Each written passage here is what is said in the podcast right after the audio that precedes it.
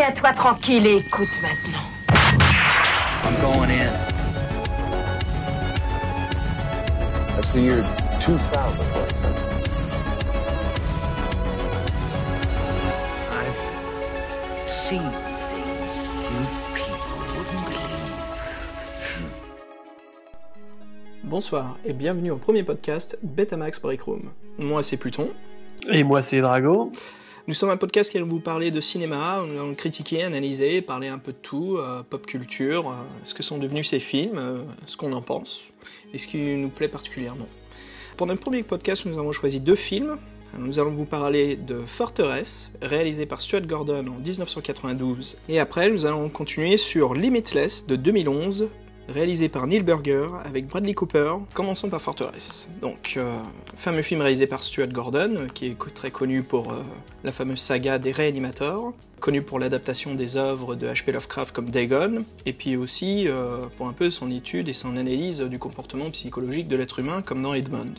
Drago, dis-moi un peu ce que t'en penses de Forteresse. Tu, en fait, c'est la première fois que tu le vois. Exactement. Voilà. Voilà, donc euh, pour moi c'était euh, une découverte. C'est pas un film que j'avais vu euh, quand il est sorti, euh, ni euh, à l'époque euh, quand j'étais ado. Donc là j'ai eu peut-être une vision un petit peu plus critique. J'avais pas du tout le facteur nostalgie qui pouvait jouer ou quoi que ce soit. Moi, ça va être vraiment tout le contraire. quoi. C'est un film auquel j'ai grandi avec gamin, et puis après que, qui passait bien sûr très tard sur M6 pendant les, les soirées cinéma fantastique. Donc c'est c'est vraiment un film que j'aime beaucoup, qui me fait toujours autant rire qu'avant, euh, par son côté euh, peu exagéré de dire nanar, mais bon voilà, c'est pas quand même du, grand cinéma, mais ça reste c'est un film d'action, science-fiction qui a qui a pas eu un gros budget, quoi. Donc euh, ça se voit tout de suite. Alors moi quand je l'ai vu, euh, ma première impression, ça a été quand même vraiment là. Bon voilà, donc il s'agit d'un film de de 92. Il a euh, il a plus de de 20. Euh, c'est ça m'a quand même vraiment donné l'impression d'un film d'action euh, cheap de euh, de cette époque-là.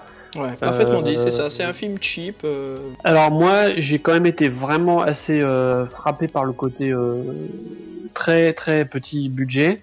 Euh, et ça, je pense qu'on aura l'occasion d'en d'en Ouais. parler plus tard. C'est Ouais. que c'est ça qui est intéressant, c'est que euh, le budget, c'est ça veut à la fois tout rien dire. Exactement. Euh, voilà, parce qu'un film peut avoir un très petit budget, mais il peut évidemment avoir beaucoup d'autres qualités, et ça, on, on pourra donner des exemples de films justement qui avaient un budget équivalent et qui euh, bah, qui peuvent jouer justement sur d'autres euh, sur d'autres tableaux. Moi, sur ce film-là, j'ai trouvé quand même que euh, il y avait beaucoup d'aspects du film euh, qui qui ouais, qui trahissaient un peu trop justement ce côté ce côté cheap. Euh, et donc c'est pas seulement au, au niveau euh, bah, des décors par exemple, euh, des choses comme ça, puisque là vraiment euh, c'est vrai que le budget euh, influe avant tout sur euh, sur la sur la surface du film. Voilà le côté ça. vraiment apparence, c'est euh, les costumes, euh, Mm. le, le nombre d'acteurs, euh, les euh, les endroits où ça a été filmé, euh, les Et- effets spéciaux. Son, son budget était de, de, de 8 millions. Et euh, franchement, vraiment à remarquer, ces 8 millions, il y a eu beaucoup, beaucoup de choses euh, créées et euh, faites dans ce film qui, sont quand même impressionnants pour, ce, enfin ce budget-là. Je veux dire, ils ont, ils ont quand même créé toute une prison, tout un décor fantastique de, ce- de cette prison un peu du futur.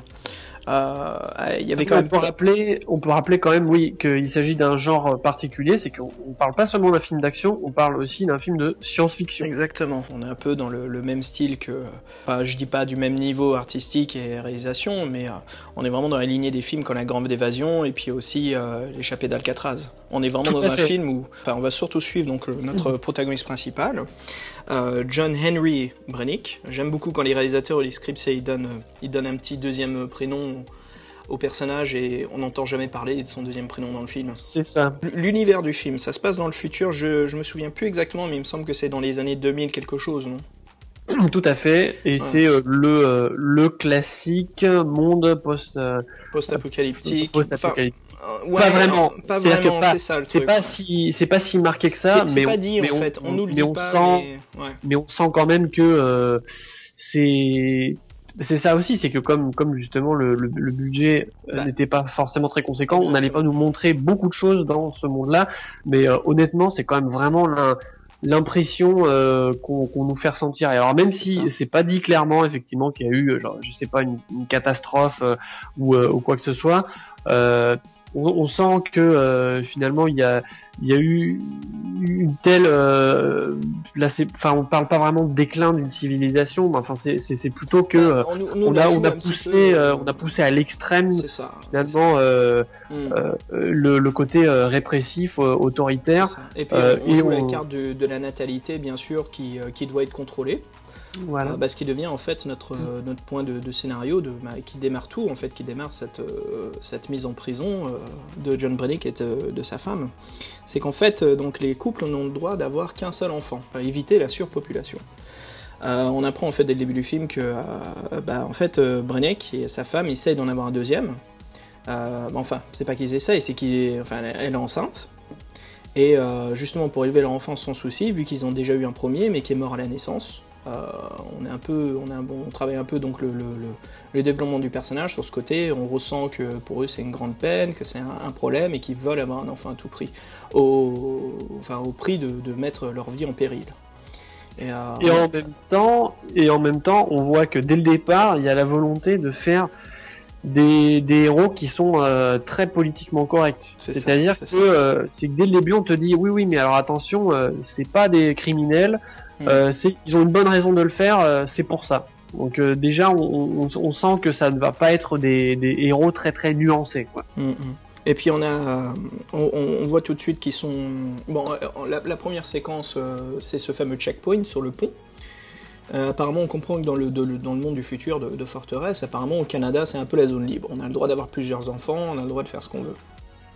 Et, euh, donc Brainiac et sa femme, euh, si je me souviens de son nom, c'est Karen, Oui. euh, doivent traverser ce checkpoint. Et euh, donc, vu qu'elle est enceinte, euh, ils ont l'idée de lui mettre une. pas un gilet pare-balles, mais un- je crois que c'est un gilet flak, quelque chose comme ça de l'armée, qui permet justement à leur détecteur de bébé ou de fœtus de, de- de- de ne pas révéler en fait qu'elle est enceinte.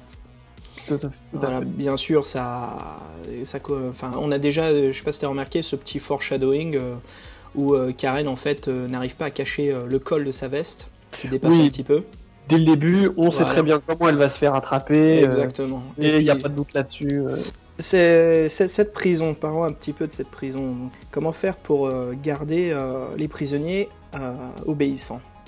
Ah bah déjà, c'est au milieu du désert. Voilà, exactement. Au milieu du désert, dans un, dans un trou, une oubliette. hein. C'est une intelligence artificielle qui gère toute la prison et dès leur entrée, elle leur insère l'équivalent d'une petite boule de, de golf dans la gorge qui est en fait euh, un explosif et un contrôleur. Euh, contrôleur, euh, en fait, qui leur fait donc euh, la fameuse phrase du film des intestinations, des douleurs dans l'estomac dès qu'ils franchissent des, lignes bah, de non-autorisation ou dès qu'ils obéissent pas. Donc on comprend tout de suite que cette prison est gérée par une IA très très intelligente et euh, qui met tout de suite les choses en ordre. Donc on, on est, on est vraiment dans ce côté où il n'y a pas de prisonnier qui ramasse la savonnette ou qui se fait violer ou euh, qui se fait tuer en moins de deux dans des couloirs obscurs. Donc il y a ce côté Et on- où malgré qu'ils sont en prison, il y a quand même cette- ce côté de sécurité euh, pour soi-même. On sait que tout sera policé à tous les niveaux ça. et que chaque fait et geste des prisonniers va être euh, surveillé de près. Et leur rêve en même temps. Et, en- et voilà, c'est-à-dire que c'est pas seulement euh, ce qu'ils font à l'extérieur, même peut- des rêves érotiques. euh, Ils font des rêves érotiques, bah, ils se reçoivent une intestination. L'intestination, elle, est- voilà, elle est vraiment décrite comme une énorme douleur à l'estomac et les prisonniers finissent vraiment à rouler par terre, hein, à souffrir en douleur. Bon, je sais Alors- pas pour toi, mais moi je trouve ça vraiment dégueulasse de t'es en train d'avoir un petit rêve érotique et tu te retrouves à te réveiller en douleur euh, intestinale. Alors évidemment, l'idée l'idée est assez euh, glaçante, euh, voilà ce côté euh, intrusion euh, même dans, dans tes pensées. Alors en même temps, dès le départ, alors honnêtement, je je, sais- je sais pas à quel point c'était quel- quelque chose qui était euh, voulu. Est-ce que c'est du second degré? Ça, j'avoue que j'ai eu du mal à le savoir. Euh, on a quelque part un peu du mal à prendre au sérieux justement cette punition qu'il aurait donnée. Hmm. Parce que cette euh, comme cette intestination, comme comme c'est c'est appelé dans, dans dans le film, finalement, si on devait résumer ça de manière très euh, triviale, c'est euh, un petit peu comme si on disait euh, dès que tu fais quelque chose de pas bien, on va te donner la chiasse. honnêtement, ça donne un petit peu cette impression-là. C'est, on les voit se rouler par terre en, en- les- l'estomac à deux mains.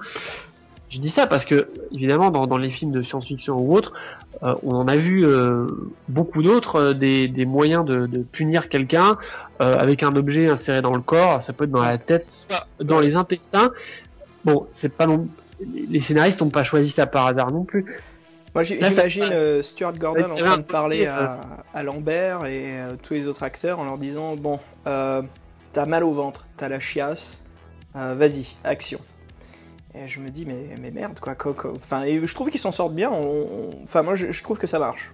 C'est crédible, mais euh, Ouais, je- je pense que ça a dû être euh, chiant à, à- à jouer pour les acteurs, quoi. C'est c'est vraiment quelque chose de. Moi, j'ai trouvé que ça donnait un côté euh, d'emblée un peu un peu ridicule à la chose, qui qui aidait pas forcément à à vraiment euh, s'identifier à la personne et à, et- et à sentir voilà le, le, le côté euh, terrible. Ouais, on, on- on- on sent quand même que ouais, c'est, on sent que l'acteur le, le joue. On voit qu'ils le font, ils le jouent. Il y a certains acteurs avec cette intestination. Je sais pas si tu te souviens, il y a un peu le, euh, le personnage, le, le petit jeune en fait qui joue son dur, qui arrive dans la prison et Oui. qui après qui se retrouve à être euh, le second de, de Brenneck.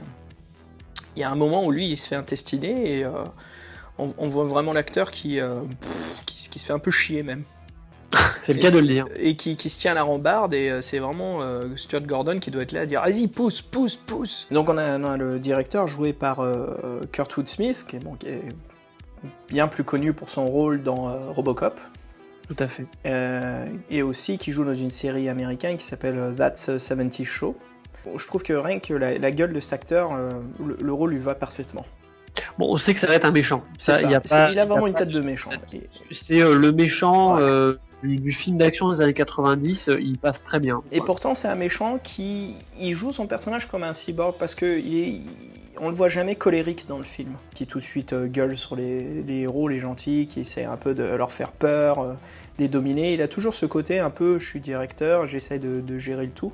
Mais là, on joue le côté où en fait, c'est un, bébé, c'est un enfant qui découvre le monde, parce qu'il y a ces fameuses séquences où il observe les, euh, rêves érotiques des prisonniers, et il aime ça en fait.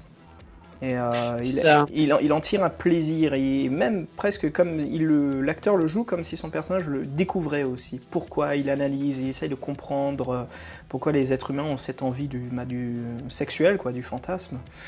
Et euh, je trouvais que le, le, le, côté où, où il, est, il a ce conflit avec l'intelligence artificielle, où même l'IA est tellement intelligente qu'elle se rend compte que euh, le, le directeur est en fait en train de, pas bah, perdre l'autorité sur les prisonniers, vu que euh, bah, rencontre là, forcément, il fallait qu'il croise la femme de Brennick, Karen, et euh, il en tombe amoureux et qu'il invite euh, bah, dans, dans un peu dans sa tour de contrôle, vivre avec, lui. Et alors en même temps, moi ce que j'ai trouvé dommage, c'est que d'emblée, quand finalement quand il a Gracie, qui lui permet de finalement d'avoir des privilèges en quittant euh, son euh, quartier euh, pénitentiaire et en, en logeant avec lui dans, dans ses euh, euh, dans ses euh, bah, dans ses quartiers quoi dans, dans- quartiers, dans ouais. voilà la tour de contrôle qui est au milieu de la prison, voilà le truc inaccessible.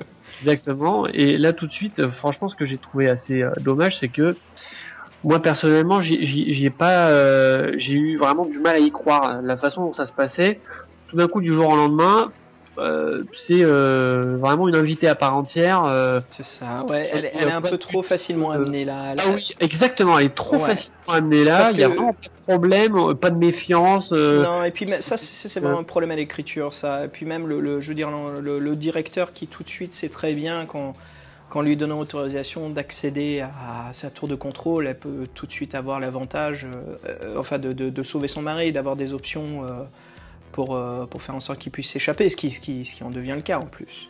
C'est ça. Donc là, voilà, là, là, ça paraissait vraiment, euh, vraiment pas très crédible. Et alors aussi, Mm. ce, ce directeur qui, euh, qui reste tout le temps planté dans sa, dans sa tour de contrôle, qui, euh, ne se mêle jamais aux prisonniers. Enfin, on ne le voit jamais déambuler dans la prison. jamais. Parce que c'est toujours, euh, c'est toujours l'IA qui, qui applique les ordres. Donc le, le directeur, en fait, donne des ordres à l'IA. Et encore, l'IA réfléchit si elle doit donner cet ordre-là ou pas.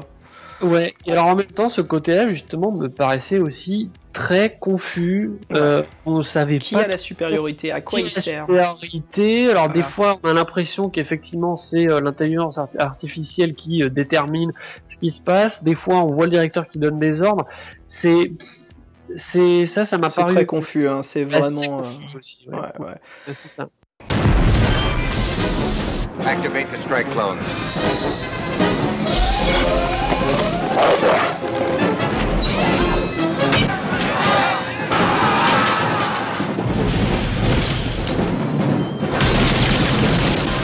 Christopher Lambert, Fortress, where the punishment is the ultimate crime. Going out won't be fun. Oh, but it's gonna be a trip. Brenneck, alors comment est-ce que Brenneck s'organise pour pouvoir s'échapper de cette prison? Eh ben, C'est il... le parcours classique, hein. c'est vraiment. c'est ça. Et le ben en fait, euh, il y a cette fameuse scène un petit peu gore, ou euh, enfin un petit peu, j'exagère, un peu bien bien gore, où euh, les deux prisonniers se battent parce que Brennick, euh, enfin il y a des prisonniers qui veulent violer donc son, son ami là, et Brennick le défend parce que bon c'est un héros, il a un cœur juste, c'est un chevalier. Évidemment. Évidemment, ouais. Et puis, donc forcément, ça plaît pas au prisonnier qui veut violer les gens, qui a même, il me semble, le code euh, de d'agression, euh, enfin le code pénal écrit sur son front, tatoué sur son front, qui est en fait euh, le code, je crois, pour homicide. Tout à fait. C'est bien sûr, c'est un tank, le mec, hein, et vraiment la sale gueule, Le gros bourrin. le gros bourrin. Et pourtant, Brenneck, euh, Christophe Lambert, frêle comme il était à l'époque, arrive quand même à le battre. Et pas. euh, on n'est pas à la Batman où il le bat par euh, juste en étant plus malin ou plus intelligent. Non, il arrive vraiment à le battre euh, juste en étant un peu plus fort, un peu plus agile. Mais bon, c'est ça. Donc les, mecs finissent sur cette bout de plateforme. Euh, L'IA essaye en fait de tuer l'un des deux.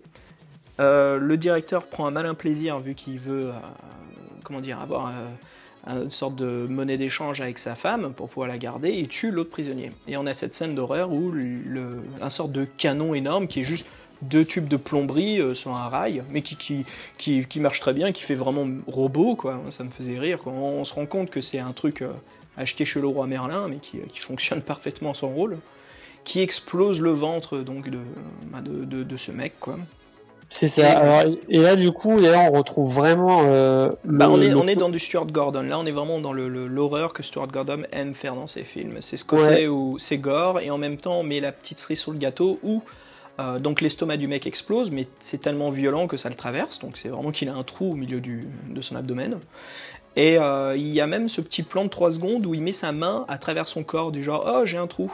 Ça me paraît justement très très euh, représentatif de bah, d'un certain euh, une certaine façon de, de montrer le gore justement dans les films d'action du début des années 90 ça fait très Verhoeven aussi Ouais, Euh, exactement. euh, Mm. on sent on sent que c'est vraiment cette euh, cette cette lignée de films d'action alors il y en a eu aussi plein avec Schwarzy euh, ou d'autres où il y a il y avait un côté plus euh, poussé dans le gore que dans les années 80 et en même temps euh, très décomplexé.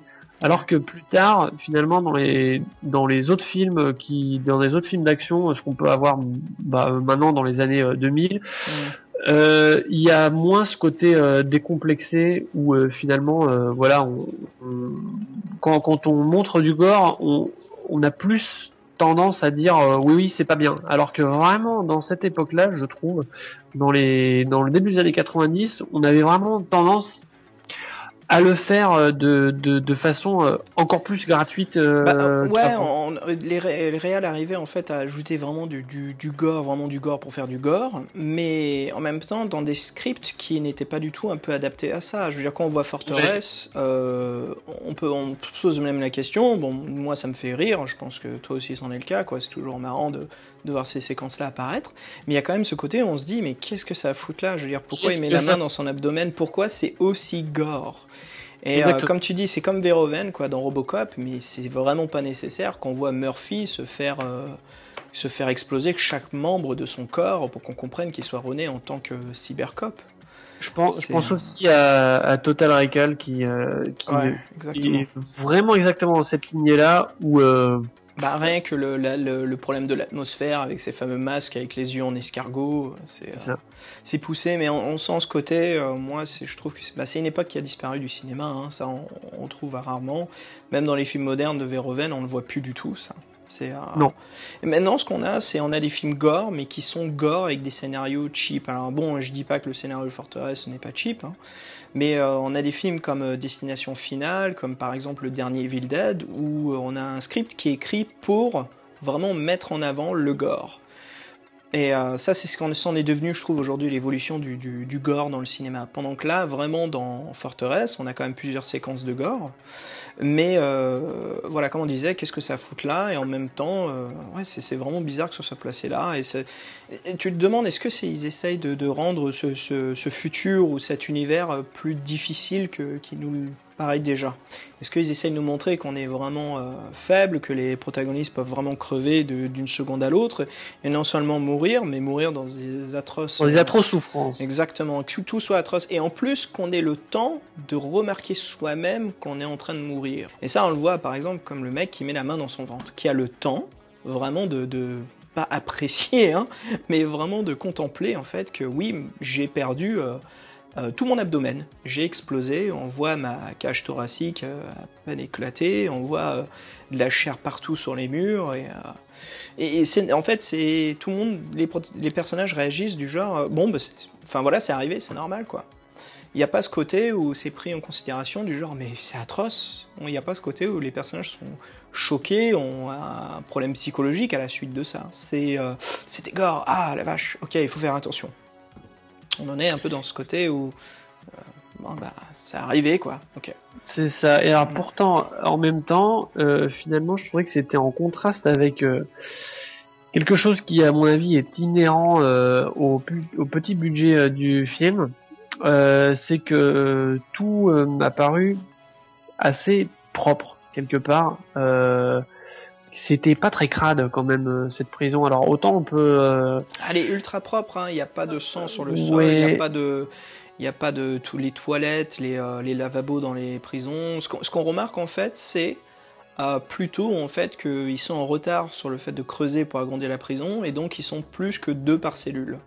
Ils doivent être que deux et en fait ils sont casés par euh, cinq. Mais ça, je pense que c'est un peu une excuse au scénario de mettre plusieurs personnages ensemble et de pouvoir Ah bah, en fait. et- euh, oui, oui, là évidemment, là c'était euh, C'est- ouais, c'est ça, c'est- pour faire des conflits, en- des conflits entre les personnages. mais- Et Ouais, puis même de développer le, le scénario plus rapidement, où bah, ils sont déjà dans la cellule, il suffit qu'on les place euh, pendant les heures de, bah, de couvre-feu, et puis hop, voilà, c'est réglé. Évidemment, euh, on, on sait que c'est une prison, une prison ultra surveillée, donc oui, on imagine que que c'est entretenu, etc. Machin. Mais enfin, tout de même, on sait aussi que c'est euh, une prison euh, qui est là depuis euh, depuis longtemps. Euh, quand même un peu plus à avoir un truc, voilà, qui euh, bah, voilà, qui, qui porte les marques du temps. Et là, ça se ressent pas du tout. Et, et là, clairement, c'est aussi une histoire de, de budget. Hein. C'est, on voit bien que les décors, bon, ils viennent d'être faits. Euh, Ouais. pas eu vraiment euh, justement cette seconde couche où euh, on a vraiment essayé de donner une certaine patine Hmm, euh, euh, pour euh, rendre le- la, la chose plus vraie. bien sûr, ouais. Ça, je trouve que c'est souvent caractéristique de manière générale, encore une fois, dans les films d'action des années 90. Hmm, hmm. C'est-à-dire que même au niveau de l'image, on pourrait même dire de l'étalonnage, parce que maintenant, euh, Dieu sait si euh, le- l'étalonnage euh, est important dans, dans les dans les films Ah, c'est, vraiment plus du tout la même chose. hein. Il est même utilisé point de vue scénaristique maintenant. C'est Donc, euh, ça, exactement. Et là, finalement, c'est un truc à nouveau qui m'a un peu euh, déstabilisé, c'est de voir à quel point l'image est complètement neutre. Ah, il y a presque pas d'étalonnage, on le sent pas du tout. hein. Et pas seulement dans l'étalonnage, mais aussi même dans, dans l'éclairage. Ouais. Je trouvais que tout était très plat. Voilà, c'est tout Bah, est gris. On est, on est comme si on éclairait un studio de soap. Ah, c'est ça. Et Ouais. On n'est pas du tout dans les contrastes, alors que dans les années 80, euh, même dans les productions à petit budget, je trouvais qu'il y avait quand même plus souvent justement une recherche. Alors des fois, ça pouvait tomber dans le Ah, ouais, hein. là, ça, ça fait, comme tu dis, ça fait bizarre cette prison qui est euh, pas éclairée comme une prison en fait. Elle Ouais. est vraiment éclairée comme un décor qu'on vient de finir et on en est fier et on veut l'exposer. Ouais, c'est ça, Il voilà. n'y a pas ce côté euh, mi- mise en scène. Il n'y a pas de mise en scène de cette prison. On sent pas que c'est une prison où il se passe des choses bizarres dans les coins, où on est en insécurité totale. C'est euh, C'est ça, et du, Ouais. et du coup, je trouve que ça, ça renforce euh, bah, cette décrédibilisation euh, euh, de cet univers, de, de ce scénario? hmm. C'est un truc qui m'a un petit peu choqué. Alors, je vais faire une comparaison qui va, qui va paraître un peu étrange. Vas-y. Euh, J'ai revu euh, il y a pas très longtemps le premier Terminator. Finalement, c'est un petit peu devenu mon maître étalon. À chaque fois que je vois un film euh, de science-fiction ou d'action avec un budget réduit, Ouais. Alors, D'ailleurs, c'est amusant, c'est que le budget de Terminator est exactement le même que celui de Fortress. C'est 8 millions. C'est incroyable la différence en effet. C'est le point de vue professionnel des réalisateurs. hein. Stuart Gordon, ça a toujours été un peu un réalisateur du série B et qui le fait bien. Tu sens vraiment qu'il s'éclate dans ses films et il les veut série B. Et tu sens vraiment l'amour, comme tu dis, en Terminator de James Cameron pour son, pour son script. Tu sens vraiment le mec qui a monté le, le film de A à Z. Et qui y croit Et qui, ça exactement, qui y C'est ça croit. qui fait la différence, c'est que vraiment, on, on sent que le réalisateur a été habité Hmm. et que vraiment il croyait à son histoire et le résultat Ouais. que quand j'ai revu le film et Dieu sait s'il a des, euh, des défauts, euh, euh, qu'il y a certaines choses qui ne fonctionnent pas. Bah, ça apparaît toujours avec le temps, bien sûr, mais euh, ça c'est normal, mais ouais, normal. malgré ces aspects-là, vraiment dans la balance ça ne pèse pas lourd face à cette force de conviction Exactement. qu'a le film et alors euh, c'est à beaucoup de niveaux c'est aussi bien sur au niveau du scénario qui euh, qui est simple mais efficace qui ne se disperse pas il est vraiment il reste là c'est une il fonce comme sur une autoroute et vraiment on n'a pas le temps de euh, bah, de se dire oulala ça ça ne marche pas Hmm. non non ça ça, ça fonce Euh, au niveau euh, bah, purement visuel aussi bah, vraiment oui on sent que tout a été fait pour bah, pallier euh, justement le, le manque de moyens. Euh, ça joue beaucoup sur les sur les contrastes. Bah, comme tu dis, il y a cet amour où euh, le, le, le film est- se passe quasiment que la nuit. Ah, c'est très obscur. Euh, et puis ça va très bien avec cette ambiance qui, qui, qui se veut. hein. Et aussi cette couleur rouge qui est très présente dans le film. Le, le rouge, tout à fait, euh, Ouais. mais aussi, mais aussi euh, ce, cette sorte de de de- de- d'éclairage au néon Ouais. bleuâtre, blanc bleuâtre, qui euh, est très caractéristique aussi des, des années 80. Bah, tu sais, moi je vois la tech noire avec ses néons. Je, je sais pas pour toi, mais j'y vais tout de suite. Il n'y a pas à chercher, il n'y a pas photo. Ah oui, oui, Non, mais c'est ça, c'est parti pour quoi. Donc voilà, donc comparaison euh, qui peut être euh, bah, peut-être un peu un peu surprenante, mais c'est pour dire que encore une fois, c'est vraiment pas parce que le budget est bas que forcément on ne va pas croire au film. Non, C'est possible. Moi, tu, tu vois, je pense, je pense que Stuart Gordon y croit à son film. Mais euh, Stuart Gordon dans Forteresse, je pense que c'est ce qu'il voulait. Je pense que c'est le résultat qu'il voulait donner. Il voulait que ses acteurs s'amusent, il voulait que ses personnages soient pas pris vraiment au sérieux et qu'ils aient, qu'ils aient ce côté un peu euh, BD. Ce côté un peu euh, comics qu'on peut retrouver dans les BD américaines. On prend pas euh, tout, tout est pris à la légère. Euh, par exemple, tu vois, ce, ce directeur de prison, en fait, qu'il y a un android où on a cette séquence où on le voit en train de recharger ses batteries, où c'est euh, tout con les faits. Ils ont collé sur lui euh, des, des prises d'entrée euh, vite fait de, plomberie. Et je, pense que c'est voulu tout ça. hein. Je pense que c'est juste que ce réalisateur a une façon de faire qui est comme ça et forcément qui va pas marquer autant. Mais je pense que quand je regarde Forteresse, je, je reconnais l'amour qu'a Stuart Gordon pour ses films. Comme je vais parler un autre de ses films, je sais pas si tu connais Robot Jocks. Alors non, je ne l'ai pas vu. Alors, Robot Jocks, attention, hein, c'est l'un de ces films un peu disparus, et puis bah ça m'étonne pas. Euh, c'est l'histoire d'êtres humains qui se battent dans des robots énormes. C'est un peu euh, les Américains qui essayent de faire comme les mechas japonais. D'accord. Et euh, Stuart Gordon vraiment fait un, un film voilà, où c'est des êtres humains dans des robots, et ça a été bien fait parce que les robots sont faits en, en- en- en stop motion. D'accord. Euh, vraiment très sympa avec des maquettes et non euh, à la Godzilla où c'est des hommes dans des euh, costumes en plastique. Mais ce, film a ce côté vraiment nanar, mais on remarque des détails et pas mal de choses qui montrent bien que le réal en fait c'est sa passion, c'est vraiment ce qu'il veut faire.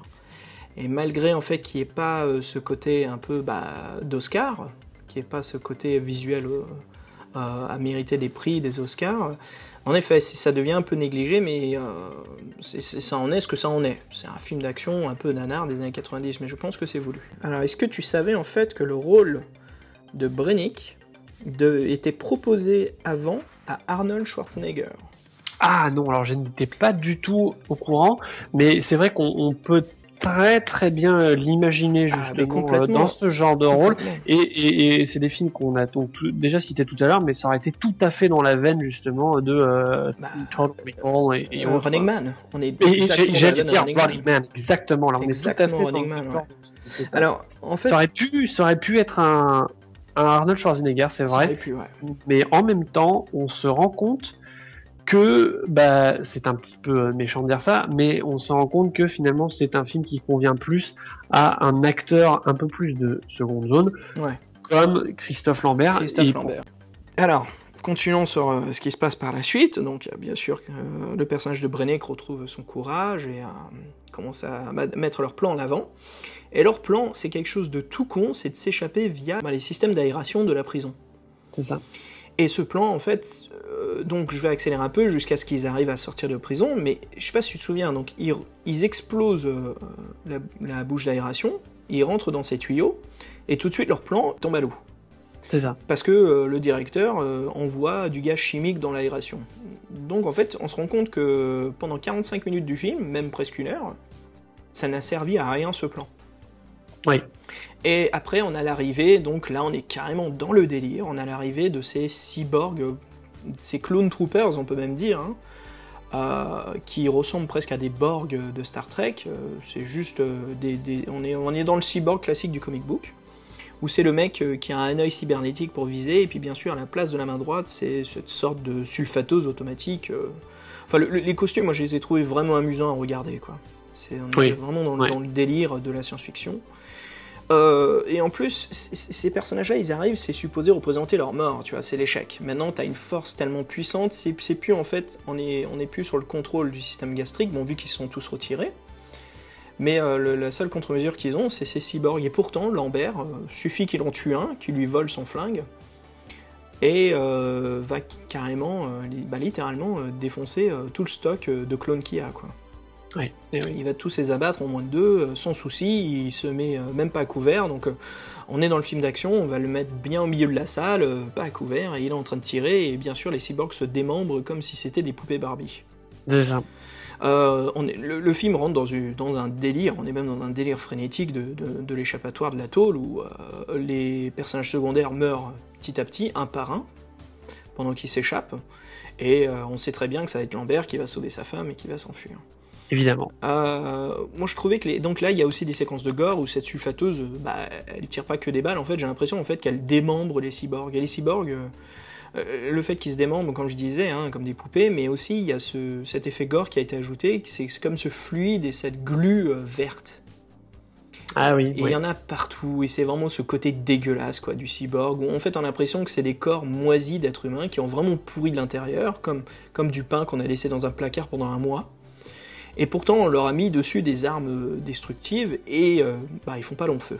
Et je me suis dit, waouh, c'est marrant comment en quelques minutes euh, le scénario se casse la gueule, enfin euh, pas le scénario du film, mais le, on va dire leur, leur plan de, de, de s'échapper de la tôle se casse en quelques secondes, et malgré la nouvelle contrainte, bah, Christophe Lambert s'en frotte les mains et nous débarrasse de tout ça en moins de deux. Oui, et là on sent que là vraiment c'est le début de la, pa- la, la phase jeu vidéo du film et que complètement.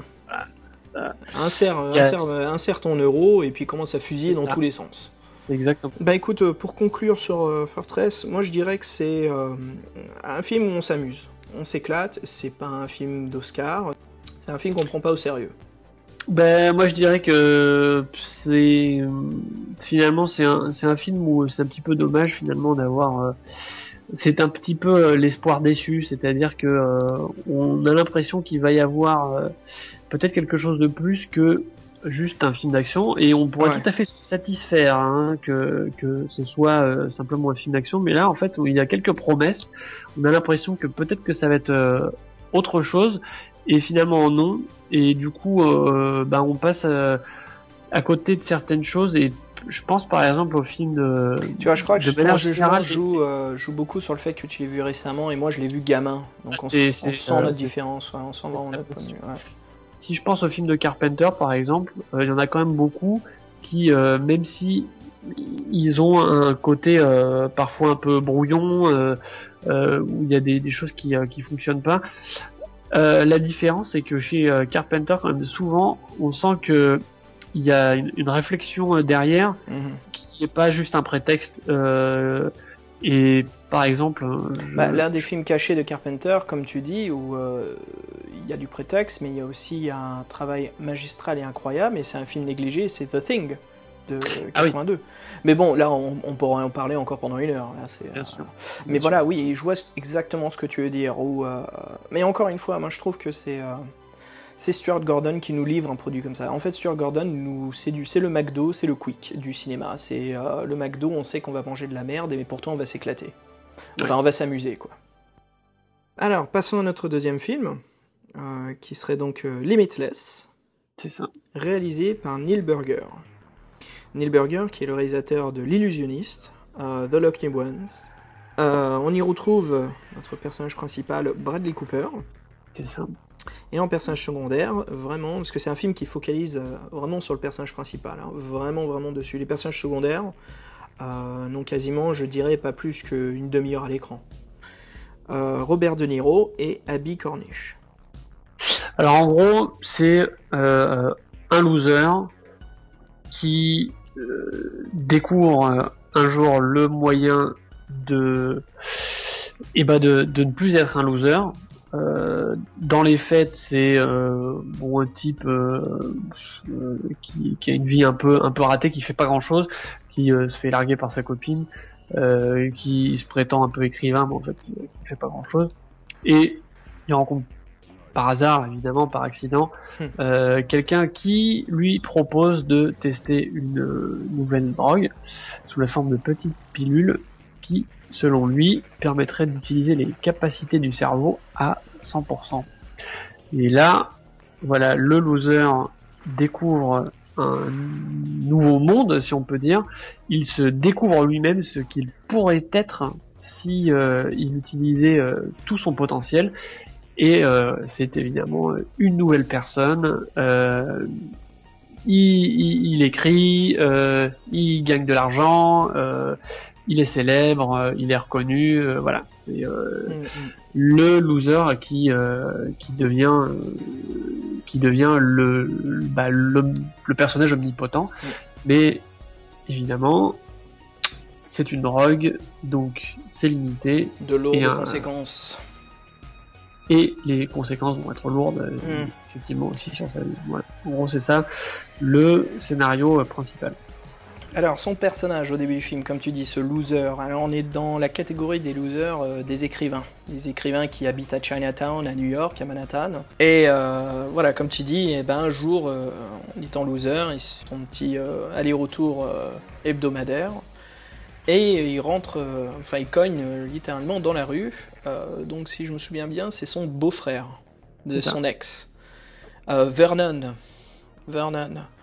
Euh, qui euh, en fait donc il lui raconte euh, ses misères. Bah, au début il lui ment un peu, il essaie quand même de lui faire croire que tout va bien et puis il finit par confesser que ben non ma vie c'est de la merde. Et Vernon lui donne donc cette pilule magique. Qui va changer sa vie Exactement, et euh, qui va absolument changer sa vie. Alors, euh, l'utilisation de la pilule dans ce film, moi je trouve ça vraiment sympa qu'il y ait donc euh, l'étalonnage qui rentre en jeu là-dessus sur le point de vue scénaristique. Euh, une fois qu'il prend la pilule, l'étalonnage du film change. L'étalot de base est un peu dans ses côtés délavés, gris, euh, un peu new-yorkais, hein, cette représentation euh, de Manhattan. Et une fois qu'il prend la pilule, on est vraiment dans ce, ce- ce délire des, des couleurs qui pètent, ça rayonne, il fait beau. Euh, tout est il- tout est saturé. on Exactement. vraiment dans une dans une pub. C'est ça, on est dans une pub. Et euh, euh, bah, le personnage d'Eddie euh, peut, euh, bah, en fait, voit à l'avance, si on comprend bien, c'est même expliqué, voit à l'avance ce qu'il peut accomplir et où il peut se diriger et comment il peut faire. Et il retient son cerveau, donc s'ouvre au-delà de 200 de QI. Et il peut se souvenir même des petites bribes, des petites choses qu'il a vues. Et voilà, il croise dans les escaliers euh, la femme de son propriétaire. qui tout de suite lui gueule dessus, qui défend son mari, comme quoi il est toujours en retard de paiement. Et c'est là où on voit utiliser ses pouvoirs pour euh, la première fois. Et elle les utilise tellement bien que. euh, il- il- bah, Et il se retrouve, elle se retrouve dans son lit. et ça, ça, ça m'a vraiment fait rire sur le côté où euh, bah, le personnage devient parfait. Ah bah oui. Voilà.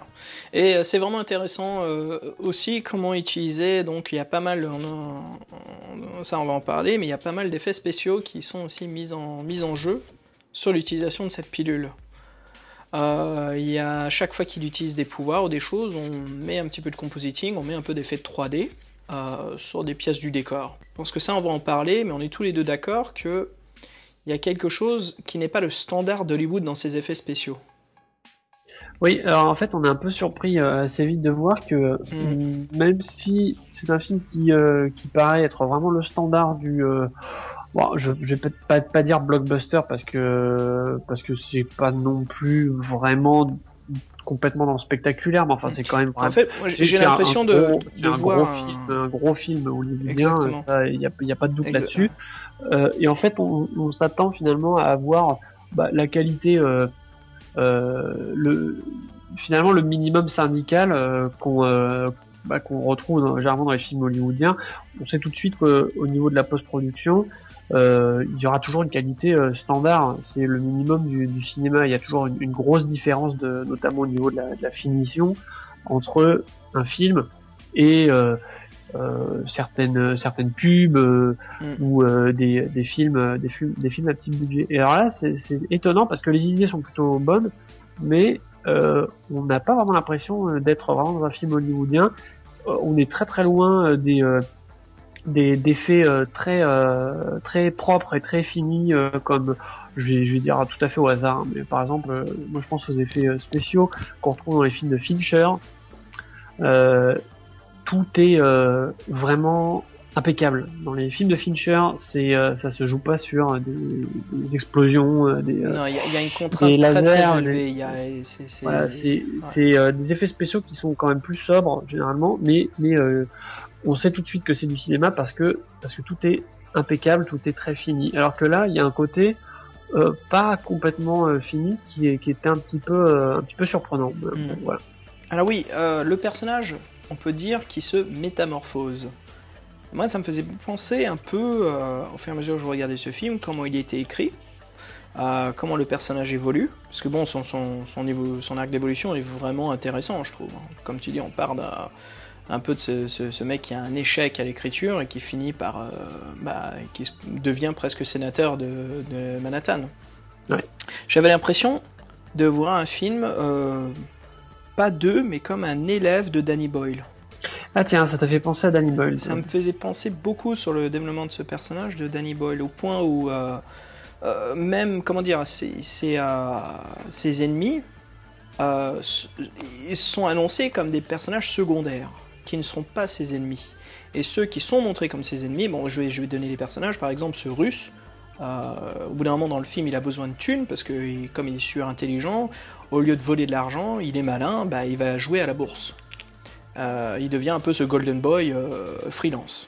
Il fait tout chez lui, il a besoin de beaucoup d'argent à placer pour pouvoir en gagner beaucoup plus. Donc il va voir un peu ce, ce- russe euh, qui lui file de l'argent. Et ce, ce- personnage-là est introduit très rapidement. Ça y est, c'est fini, on le voit plus, et puis il revient bien sûr, il a un rôle un peu plus important dans la suite du film. Mais euh, le, personnage qui est vu vraiment comme son ennemi, pour moi, c'était euh, le personnage de Robert De Niro. Et Robert De Niro qui représente un golden boy qui, a, euh, bah, qui a galéré, qui a, qui, a, qui a dû passer toutes les épreuves euh, infernales et horribles pour devenir euh, golden boy de Wall Street. Et, euh, finalement, c'est le vieux requin de la finance. C'est l'archétype vieux requin de la finance. Et, et bien sûr, ça devient un ennemi, mais c'est pas l'ennemi principal euh, du, du personnage d'Eddie. Finalement, ça devient ce, ce, un peu ce, ce Ruskov de la mafia euh, qui est à New York. Et ça, je trouvais que c'était un peu comme les personnages de Danny Boyle, comment ils sont traités, comment ils sont mis en avant. Où euh, il fait pas les choses à la Hollywood, où tout de suite tu sais que c'est le méchant, que c'est le vilain du film, parce que il a un rire sadique, parce que euh, le réalisateur euh, le dirige d'une façon à ce que tu le détestes tout de suite. euh.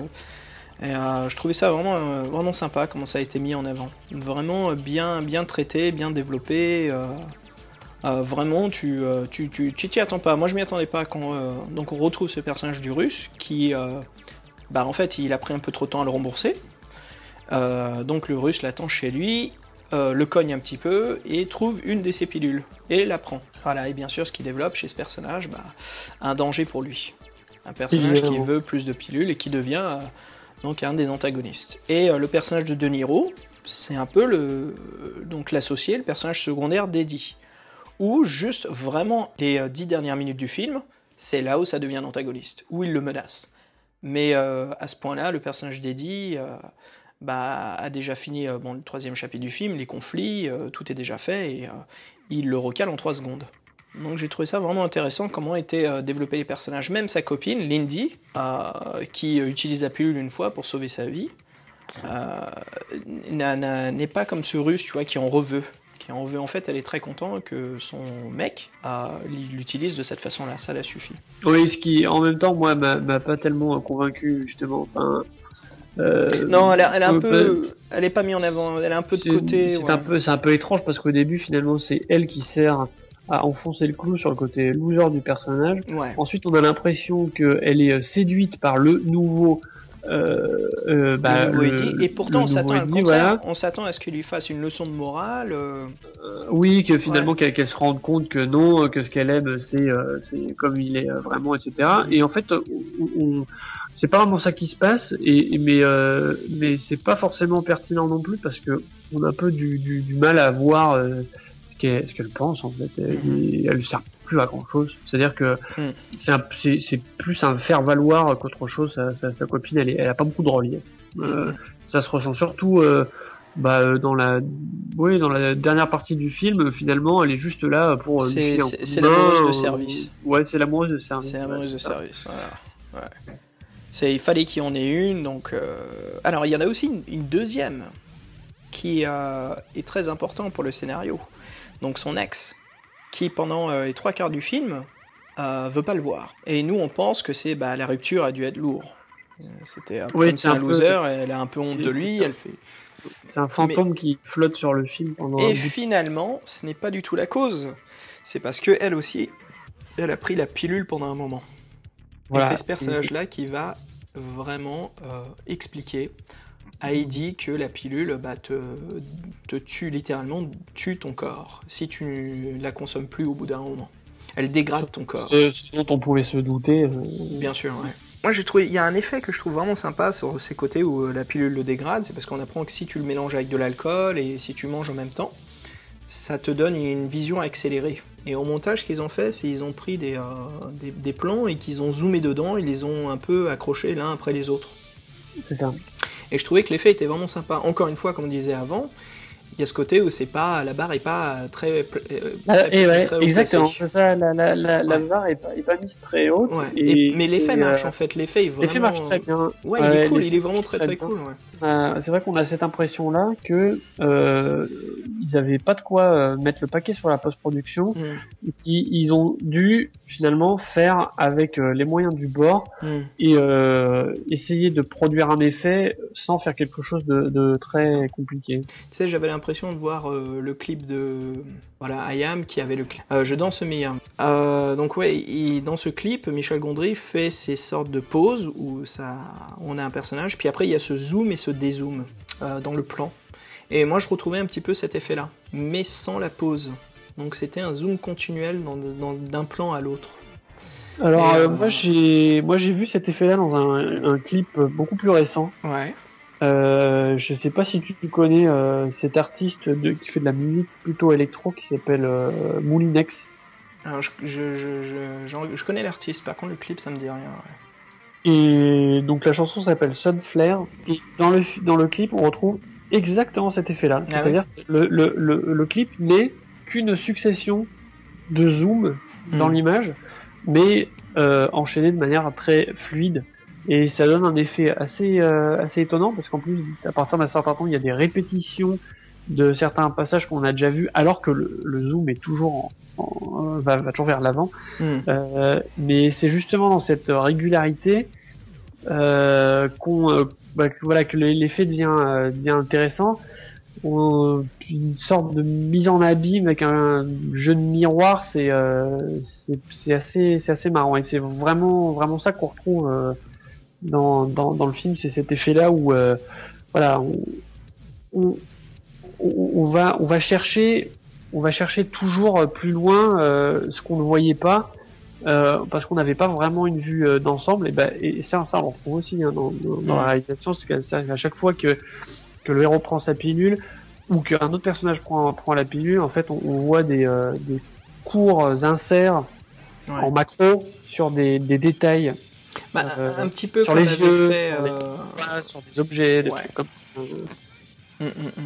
Un peu comme avait fait. euh, comment ça s'appelle euh, euh, Darren Aronofsky dans euh, Requiem for a Dream, tu sais, à chaque fois qu'il se droguait.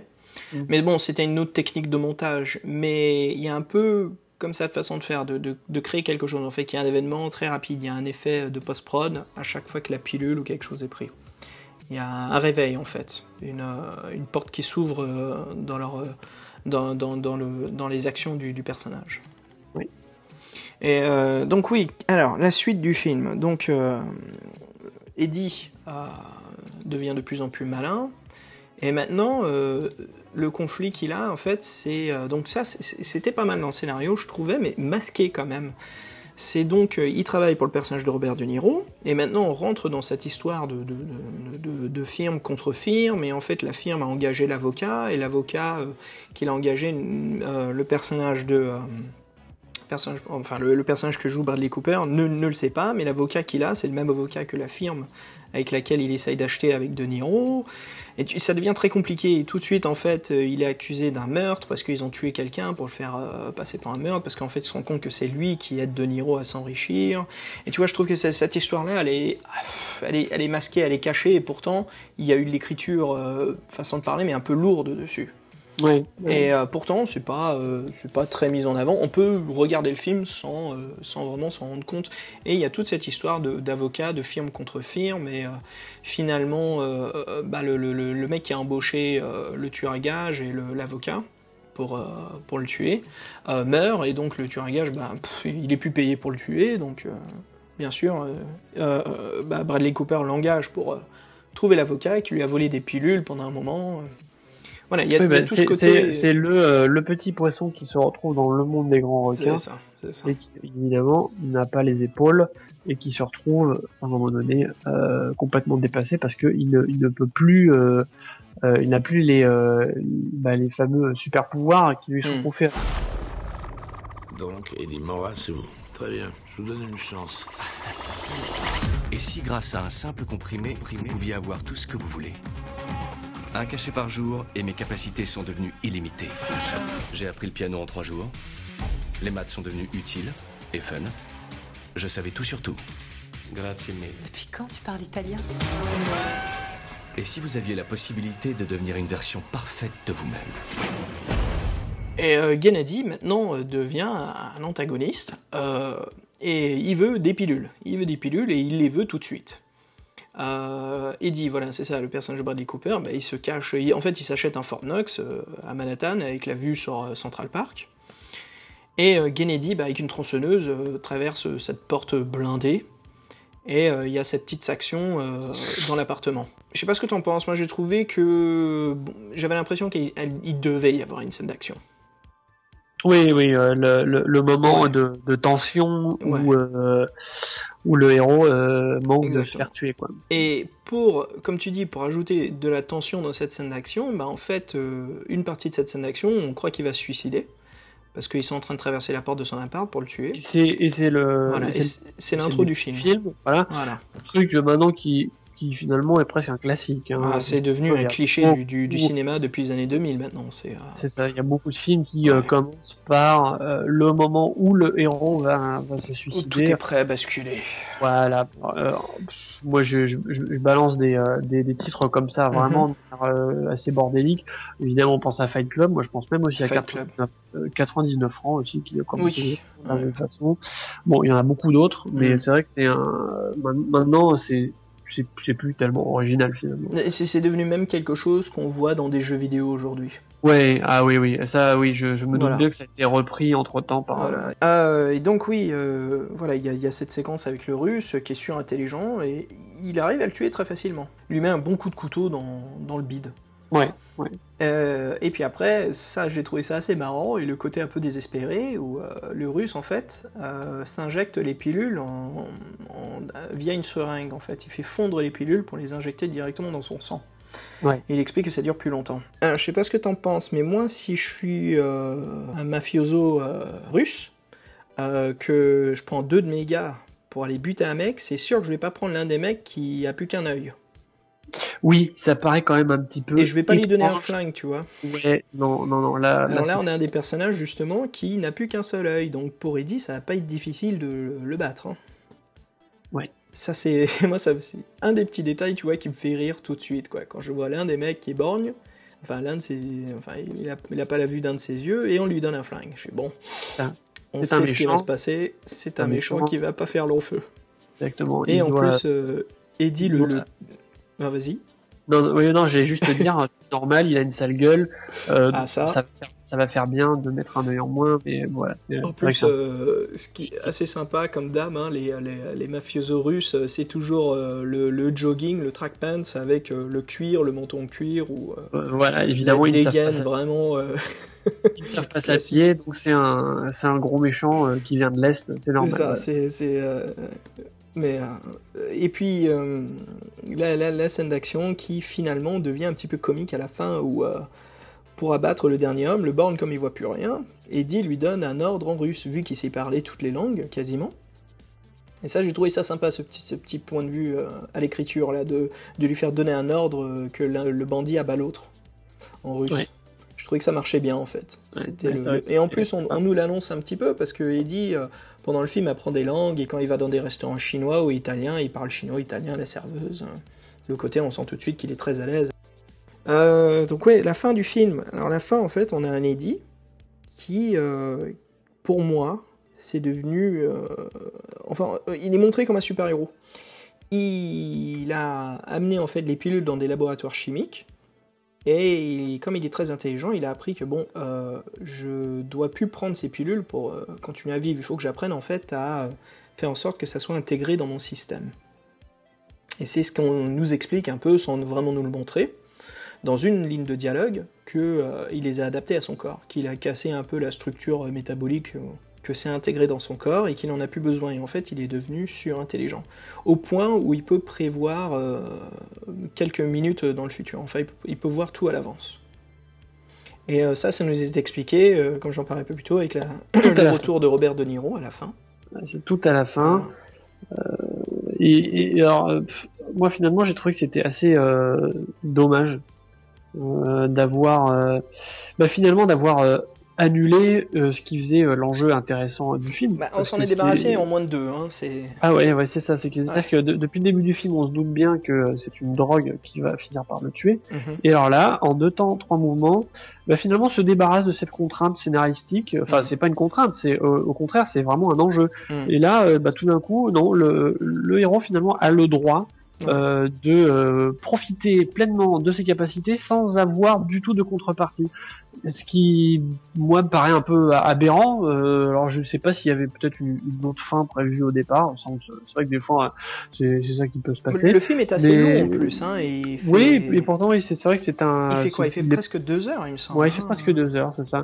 Et, et là, finalement, euh, pff, qu'est-ce qu'on a à la fin Finalement, on a juste cette euh, cette confrontation entre euh, Hmm. le euh, le vieux euh, briscard Ouais. De Niro qui euh, fait son numéro d'intimidation. En gros, euh, c'est le le c'est le vieux de la vieille et le et le jeune petit con. Euh, et, et là, finalement, c'est le petit con qui envoie bouler le vieux con en lui faisant comprendre que non, il est tout à fait en possession de son destin, qu'il a la maîtrise de tout ce qui se passe euh, et que finalement il est invincible. En fait, c'est ça qu'on nous dit à la fin, c'est que le mec est invincible. Voilà. Et ça, j'ai trouvé ça un peu dommage parce que finalement, ça, ça va un peu à l'encontre de tout ce que, euh, Tout à de- fait, de ouais, tout ce qu'amène le film Mm. depuis le début. Donc ça, c'est un petit peu dommage. Alors, euh, est-ce que tu savais que le rôle d'Eddie à la base était casté pour Shia LeBeouf? Ah, alors non, ça, j'étais pas au courant. Et euh, Shia LeBeouf n'a pas pu faire le rôle, non pas parce que euh, Bradley Cooper euh, est arrivé en casting, mais Shia LaBeouf a eu un accident de voiture. Et D'accord. euh, c'est vraiment fait mal à son bras, et, enfin il s'est cassé un de ses bras. Et euh, donc bah, c'est Bradley Cooper qui a eu le rôle. Et franchement, je peux pas dire hein, ce que ça donne avec Shia LaBeouf, mais je trouve que la prestation de, de Bradley Cooper est vraiment très très bonne dans ce film. Ah oui, il se- il s'en sort très bien, mais Ouais. euh, Il est crédible dans tout ce qui se passe, surtout quand il joue le, le surdoué, l'intelligent. euh, il dégaine ses dialogues vachement bien et on, on sent tout, on- il a bien travaillé ces deux personnages, presque comme une schizophrénie. mais en même temps, si ça avait été euh, Shia LaBeouf, on, on aurait plus insi- insisté justement sur ce côté petit con. Petit, oui, ça, ça aurait été, ça aurait marché mieux parce que là, ils ont vraiment fait un effort parce que bon, Bradley Cooper, c'est quand même un beau mec. Euh, Et c'est exactement ça. c'est- voilà. c'est On- on difficile qu'ils de le- fait, euh, ils, ont, ouais. ils ont fait ce qu'ils ont pu pour Bah, ils l'ont laissé pousser les cheveux, la barbe, il est habillé comme un, comme un clochard. Enfin, il y a, il y a eu un gros boulot et un effort pour vraiment qu'il passe pour un. En fait, ils en ont trop fait parce qu'il passe vraiment pour un, un- un sans-abri et pas pour un loser. Ouais, c'est ça. Voilà, on Ouais. sent que c'est, euh, on essaye de cacher un peu le beau gosse, euh, mais c'est vrai que ça, ça, ça marche pas forcément. Avec d'autres, ça aurait peut-être euh, mieux, mieux marché. Mais enfin bon. Comment est-ce que tu noterais Limitless? Alors, je pense quand même que c'est un, un film tout à fait honorable. Disons que le scénario aurait, aurait pu être vachement plus gâché, hein, parce que c'est ça qui arrive quand même très souvent avec des, des films de cette catégorie-là, c'est que on a trouvé un, concept euh, cool. Là, c'est c'est vraiment tout à fait d'ailleurs ce genre de film-là. C'est on a trouvé le concept cool. Et puis après, euh, bon, bah on fait ce qu'on peut avec une star euh, pour pour que ça tienne plus ou moins la route. Là, honnêtement, je trouve que ça se situe quand même plutôt dans le peut-être pas le haut du panier, mais enfin, ça le film s'en sort pas mal. Voilà, euh, ça aurait pu être plus réussi par rapport euh, au concept de départ qui est, qui est chouette, qui ouvre euh, beaucoup de possibilités, mais euh, quand même, on passe un bon moment, on s'emmerde pas. Euh, donc ça reste quand même un film tout à fait honorable. euh, Je dirais que c'est une bonne montagne russe. C'est une montagne russe vraiment parfaite, superbe. On s'éclate bien. Ouais. Ouais, ouais. On est, on est à fond dedans du début jusqu'à la fin et le, le film fait, euh, je crois que c'est, euh, fait euh, presque, ouais, je crois que c'est une minute, 1h40, euh, 1h50 presque. Et euh, ça marche jusqu'au bout, quoi. On est pris en haleine. Euh, certains moments, on est pris en haleine, je trouve. Ou Quand il à court de pilules, on est vraiment inquiet pour lui. On se dit merde, Ouais. comment est-ce qu'il va s'en sortir? Moi, écoute, je le noterais euh, 3 mafioso Ruskov borgne sur 6. D'accord, ok. ce qui veut absolument rien dire, bien sûr. Non, non, ça ne veut rien dire. Voilà, donc très très sympa. Donc voilà, euh, Forteresse et Limitless, euh, deux films amusants. Bon, il y a une montagne russe qui est quand même un peu plus fort que l'autre. Mais soit, moi je trouve quand même ces deux films euh, bien divertissants, bien amusants. Je sais que toi, Drago, Forteresse, c'est un peu euh, cosy comme ça, quoi. Ouais. Voilà, donc euh, est-ce que, est que tu conseillerais ce film à quelqu'un qui est sobre, vers minuit, une heure du matin? Limitless, oui, euh, c'est c'est tout à fait regardable quand on est sobre à 1h du matin et je pense qu'on peut en profiter euh, sans problème. Et pour Forteresse, tu conseilles quelle situation? Alors là, je pense que c'est quand même davantage préférable euh, avec des copains, euh, dans une ambiance festive, avec de la bière peut-être et des pizzas ou tout autre junk food. Euh, ça me paraît quand même préfé- préférable pour vraiment profiter du film. Je suis entièrement d'accord avec toi. Euh, bah voilà, écoute, ça conclut notre, euh, notre podcast Pluton et Drago, le premier épisode. Bah, cher public, on vous dit bah, à très bientôt. Sur ce, on vous souhaite bonne journée, bonne soirée. Et, Et puis, à la prochaine. à la prochaine.